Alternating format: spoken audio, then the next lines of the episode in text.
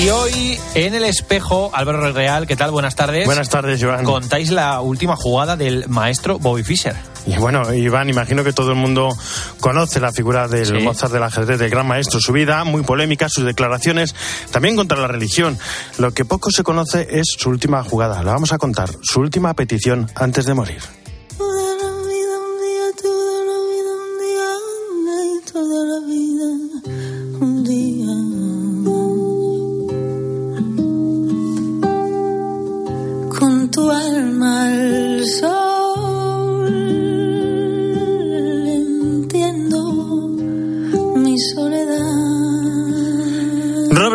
Fisher nace en Chicago en un hogar monoparental. Su madre, Regina Bender, de origen suizo y ascendencia judía. Con seis años le regalan un ajedrez. Encadena las lecturas y las partidas. Se refugia en el juego. A los 12 años ya no tenía rival. En 1972 llegaría el encuentro del siglo contra Boris Spassky. A los 30 años se aleja de los focos. Se une a una secta. La abandona en 1977. Comienza una fase trágica. Muere su madre, muere su hermana. Nunca volverá a ser el mismo en el mundo del ajedrez. Sus declaraciones, la verdad es que no son un elenco de virtudes. En 2005 se refugia en Islandia. Es una sombra de lo que fue. Se declara ateo, se interesa por el hinduismo y finalmente conoce a Garda Resverinson, un amigo católico con el que conversa a menudo sobre la fe. Bobby Fischer le regala un catecismo y antes de morir le deja sus últimas voluntades. Entre ellas, una jugada que nadie esperaba, pide ser enterrado según el rito católico. El 21 de enero de 2008 el padre Jacob Roland de la diócesis de Reykjavik celebró una misa por el último adiós del Mozart del ajedrez. En nada comenzamos la cuaresma. ¿Quién sabe si ese movimiento no fue el final de la travesía del desierto de Bobby Fischer? Una partida vital con un final trascendente.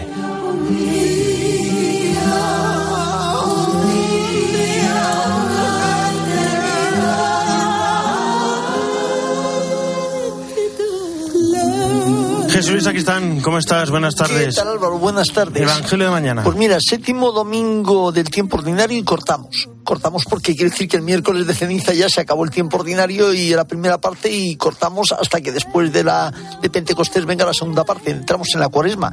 Y oye, pues qué evangelio más propio mm, como en, este paréntesis ya del tiempo ordinario, qué evangelio más propio el que el sermón de la montaña cuando el Señor habla del ojo por ojo, diente por diente y qué dice. Habéis que oído que se dijo y os digo, sigue hablando en ese en ese evangelio. ¿Qué es lo que hay que decir? Mira, como decimos siempre, no hay justicia sin perdón y perdón sin justicia. ¿Cuál es la clave de todo? El amor, como habla el Señor de al, al que te pega, no le agravies, ama a tu prójimo, perdona a tu enemigo. Entonces, ¿Cómo hay que vivir la fe? Con amor, la esperanza con amor, el perdón con amor, la justicia con amor. Entonces las cosas cambian y será otra oportunidad como este preámbulo de la oportunidad que Dios nos da a partir del miércoles de ceniza, nos la da siempre, pero ahora especialmente en este tiempo, para llegar fieles y siempre limpios a la Pascua. Muchísimas gracias, Jesús. Gracias, Hasta mañana. A ti.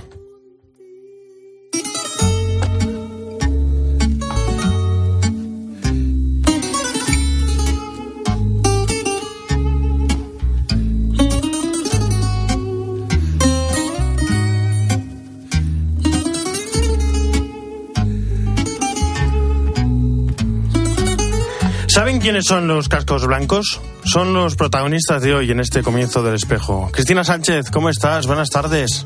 ¿Qué tal Álvaro? Buenas tardes. Pues mira, hoy te voy a hablar de los cascos blancos de la defensa civil siria, conocidos internacionalmente como los White Helmets.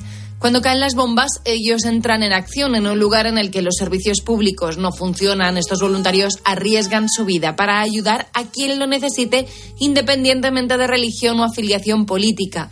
Reconocibles por sus distintivos cascos blancos, han salvado más de 100.000 vidas en los últimos años. Antes eran panaderos, sastres, ingenieros, farmacéuticos, pintores, carpinteros, estudiantes y otras tantas profesiones. Y por cierto, más de 250 han fallecido ayudando a otros. Ismail Al-Abdullah es voluntario de los cascos blancos y su portavoz vamos a escucharle. Over the past years, we experienced many miracles after two days, three days. It depends on the rubble, it depends on the building, it depends where they are inside the building at the time of collapse. Uh, but for sure, they still, uh, there are people still uh, uh, uh alive right now and waiting for us, waiting for help, waiting for uh, our efforts to reach them.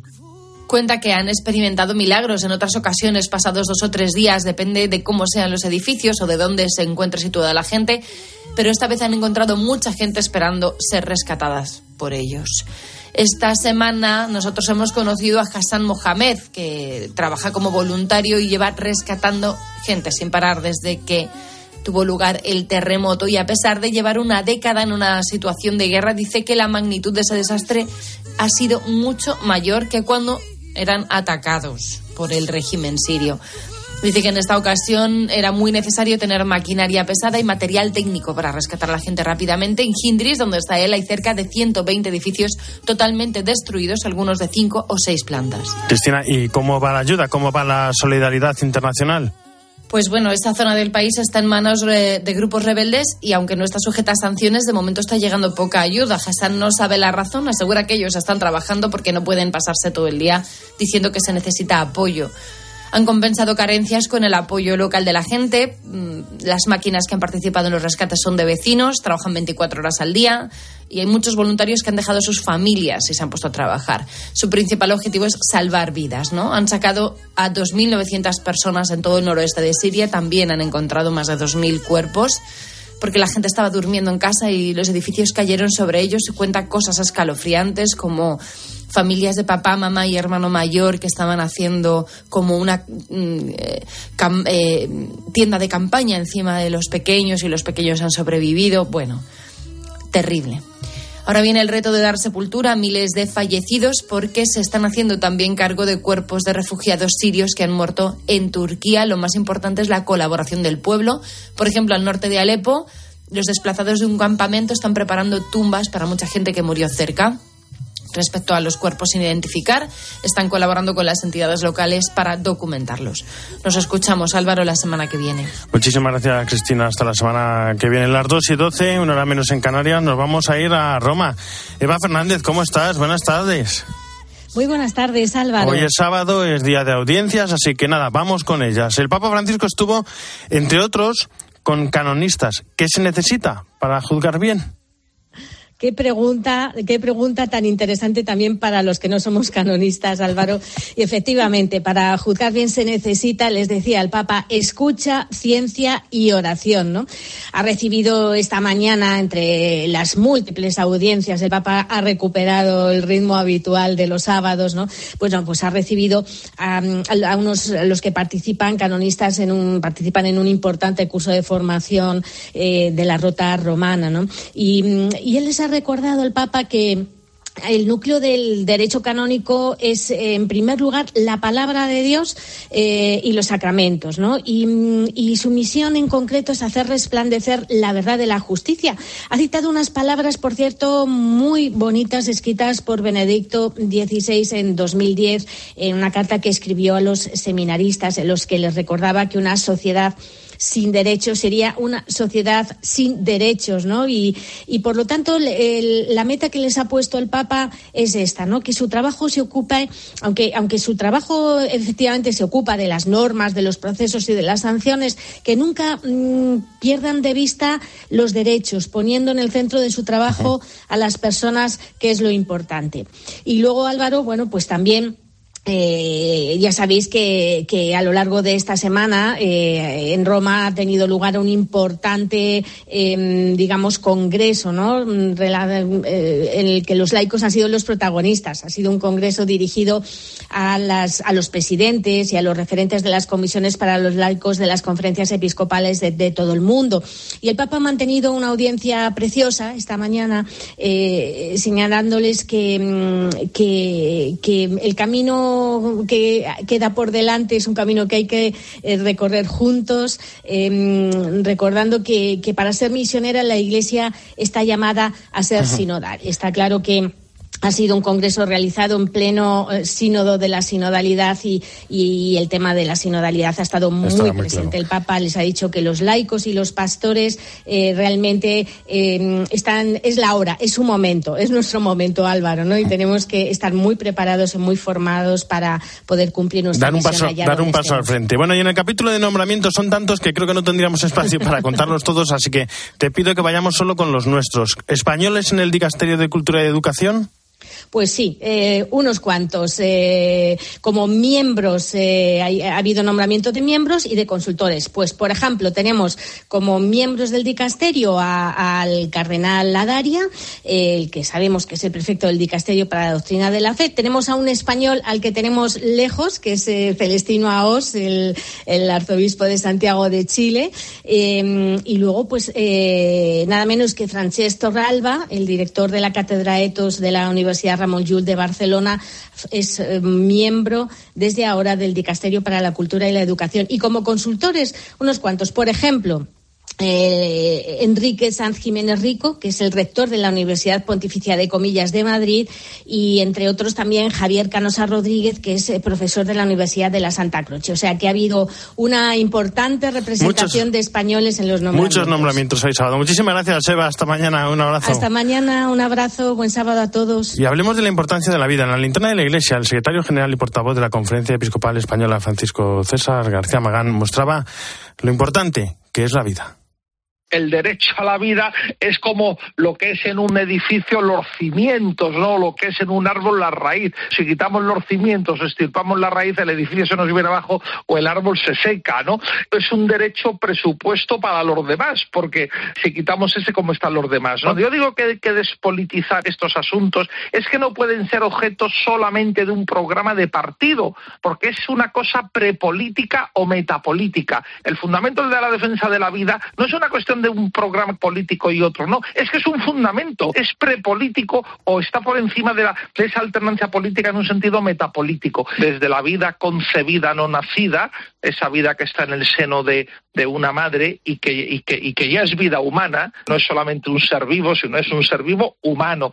Hay una continuidad ontológica, cualitativa de lo cuando estamos en la estamos fuera, hasta ese momento final de lo que es, que ese ser humano que está en una fase terminal de su enfermedad tiene la misma dignidad que tenemos usted y yo se acaba de presentar en Getafe la cátedra Abilio de Gregorio para estudios de bioética, orientación, sexualidad y fertilidad, fruto de la colaboración con la Universidad Católica de Ávila. Antonio Castillo, soy director. Antonio, buenas tardes.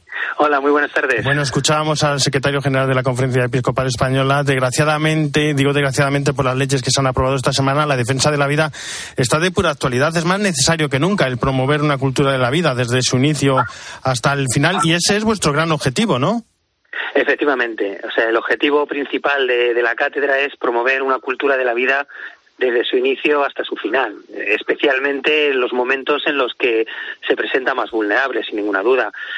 Realmente nace con el objetivo de ofrecer un cauce para la formación, la reflexión y la investigación en temas eh, que se encuentran eh, de rabiosa actualidad y que van a requerir de un abordaje, pues bueno, sensato, sosegado y siempre acorde con el avance científico, escuchando yo creo que lo que la ciencia nos tiene que decir y lo que nos ofrece realmente, que muchas veces no es lo que decimos que la ciencia dice, es decir, ¿no? Es sí, porque hay que, hay que luchar por la vida, denunciar las leyes que se están realizando, pero también está ese trabajo en, en la educación, en la información, en la formación, en la investigación académica, ¿no? Para, para poder revertir la situación y que se vuelva a vivir una cultura de la, de la vida. cómo trabajáis en ello?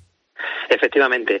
Lo más importante, sin ninguna duda, eh, hay como digamos dos, dos, dos niveles importantes. Uno es la propia formación, es decir, eh, se necesitan, son temas eh, muchas veces complicados, delicados, que la ciencia nos aporta, nos aporta razones. Entonces es necesario, bueno, pues que, estemos formados, ofrecer cursos para que se formen en, estos temas y bueno, podamos salir al paso y dar razones de peso, pues a lo que defendemos, ¿no? A nuestra defensa de la vida y al acompañar, ¿no? Pues un poco también a nuestros alumnos, que es, bastante, bastante importante. decía Abilio de Gregorio, hay que amar lo que se enseña y amar a quien se enseña. Para defender la vida también hay que amarla. ¿Se ha perdido quizá el sentido de la vida?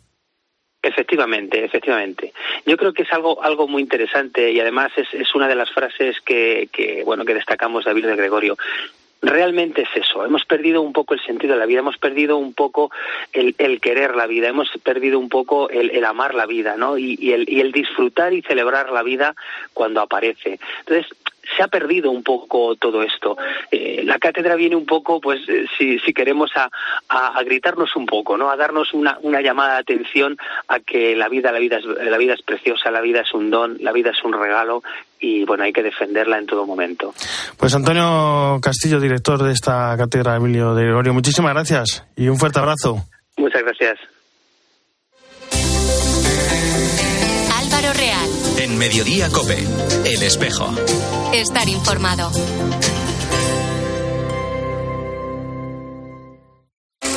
Se equivocaron de lugar. ¿De dónde vienes? Porque parece que eres de otra galaxia. Y de momento. Porque sabré dónde estará. Pues venga a buscarme. Jean-Claude Van Damme.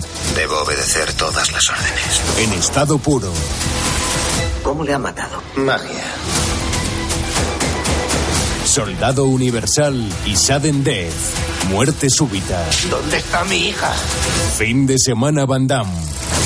Confiemos en mi intuición. El sábado y domingo a las doce y media de la noche en 13. En Mediodía Cope, El Espejo. Estar informado.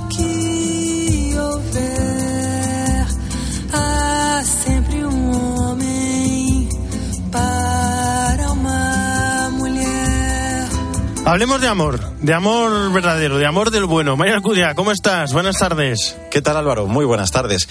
Desde lunes y hasta mañana se celebra en España, por iniciativa de la Subcomisión Episcopal para la Familia y la Defensa de la Vida, la Semana del Matrimonio, con el lema Forever Dates, para siempre, sabe mejor. Entre las actividades se anima a los esposos cristianos a descargar la aplicación Matrimonio, que ofrece herramientas útiles para que las parejas católicas renueven, vivan y celebren su compromiso y muestren a la sociedad la belleza de esta institución. Ayer hablaba en el espejo de Madrid con un matrimonio venezolano, María Eugenia y Luis, casados desde hace cinco años, tienen dos hijos, vinieron a nuestro país desde Venezuela tratando de salir de la complicada situación que allí atraviesan. Ella es docente, el abogado, ahora buscando trabajo, pero dicen que el Señor siempre provee porque reciben ayuda y apoyo de la gente de su parroquia, Nuestra Señora de África. Cinco años juntos, en las buenas y en las malas, en los que han comprobado que el matrimonio es una vocación. Han constatado, como contaba María Eugenia Rodríguez, cómo el Señor había diseñado su historia de vida juntos han significado un crecimiento y una madurez, ya que hemos experimentado varias etapas juntos, que nos han demostrado mutuamente que nuestro compromiso ha sido sólido en las buenas y no tan buenas. Eh, como todos sabemos que la convivencia, el paso, que, el paso de los años y a veces eh, las diferencias pueden dañar relaciones. Pero Dios eh, no, nos ha invitado a través del sacramento a caminar de su mano, de enseñarnos a ser pacientes para poder superar cualquier dificultad. A pesar de que su vida puede mejorar en muchos aspectos, dicen que tienen muchos motivos para dar gracias a Dios por vivir todo esto juntos.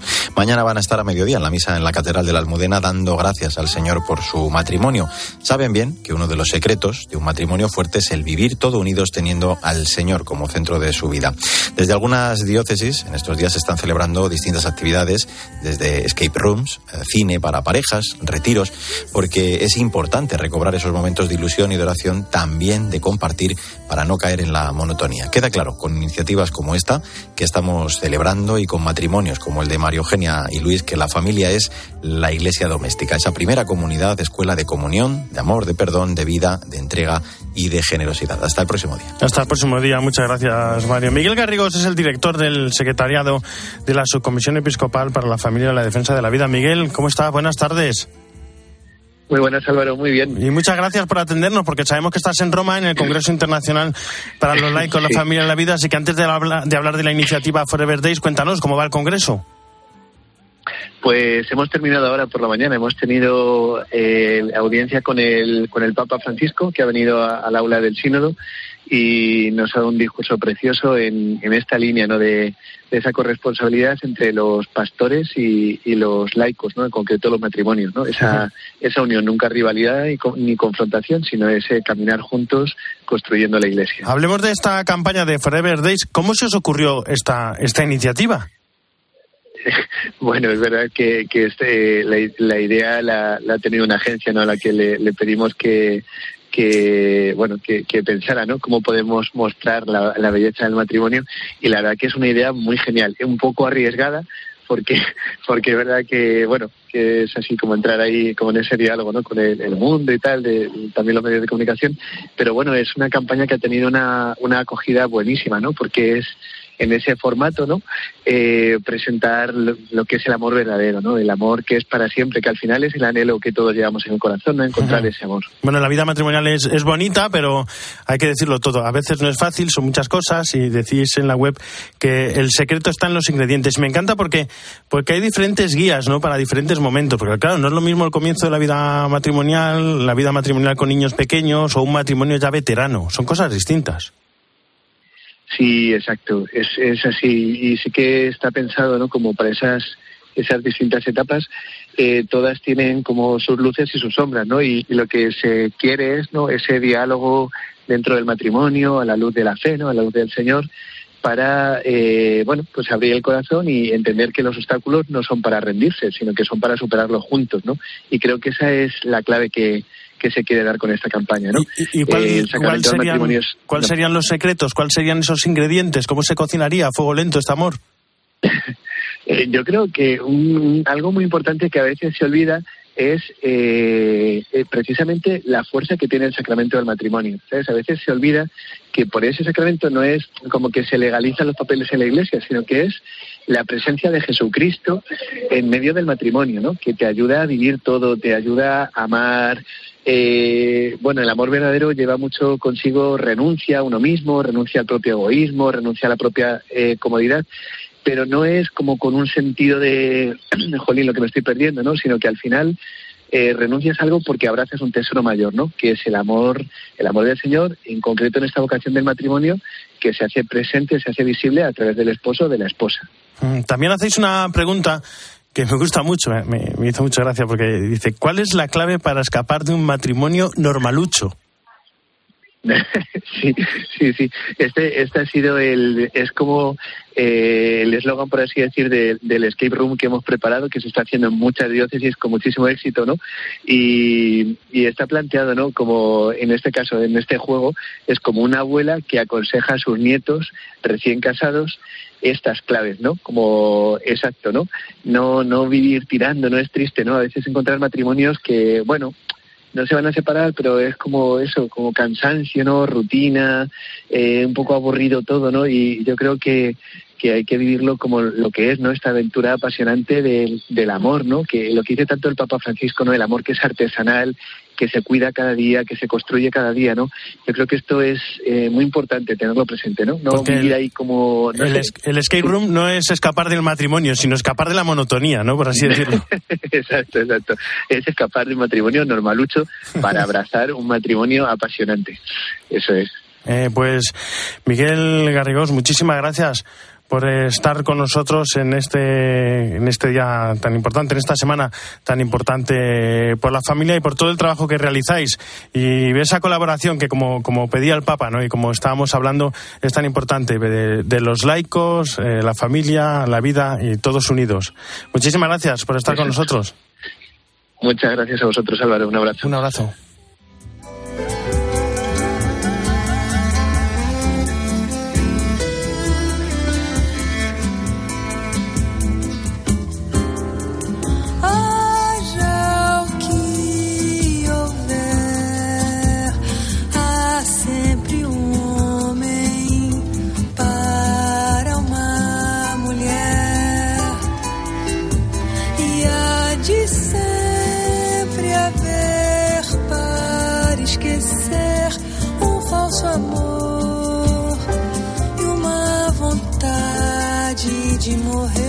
En la producción Jesús Luis Saquistán, en control técnico Cinta Molina y en control central José María Orihuela.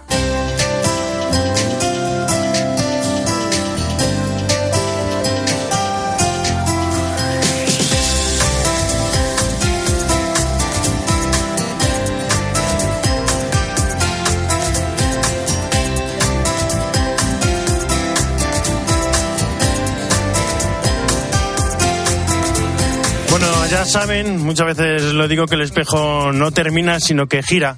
Y ahora nuestro reflejo se abre hacia la información política y nacional de la mano de Iván Alonso. Iván, ¿cómo estás? Buenas tardes de nuevo. ¿Qué tal? Buenas ¿Con tardes qué vais hoy? De nuevo, Álvaro. Pues ahora cuando salgas a la calle mira a ver si ha llegado la calima. ¿Eh? Anda. Porque nos va a acompañar en buena parte de España durante el eh, fin de semana. Entonces no tengo que lavar el coche. Exactamente, no laves el coche, por si hay una lluvia de barro, como esa que hubo la- el año pasado, acuérdate, que tiñó de naranja el cielo de casi toda España. Bueno, vamos a hablar sobre eso y también sobre la huelga de los letrados de la Administración de Justicia, que ya ha ocasionado el aplazamiento de 152.000 juicios.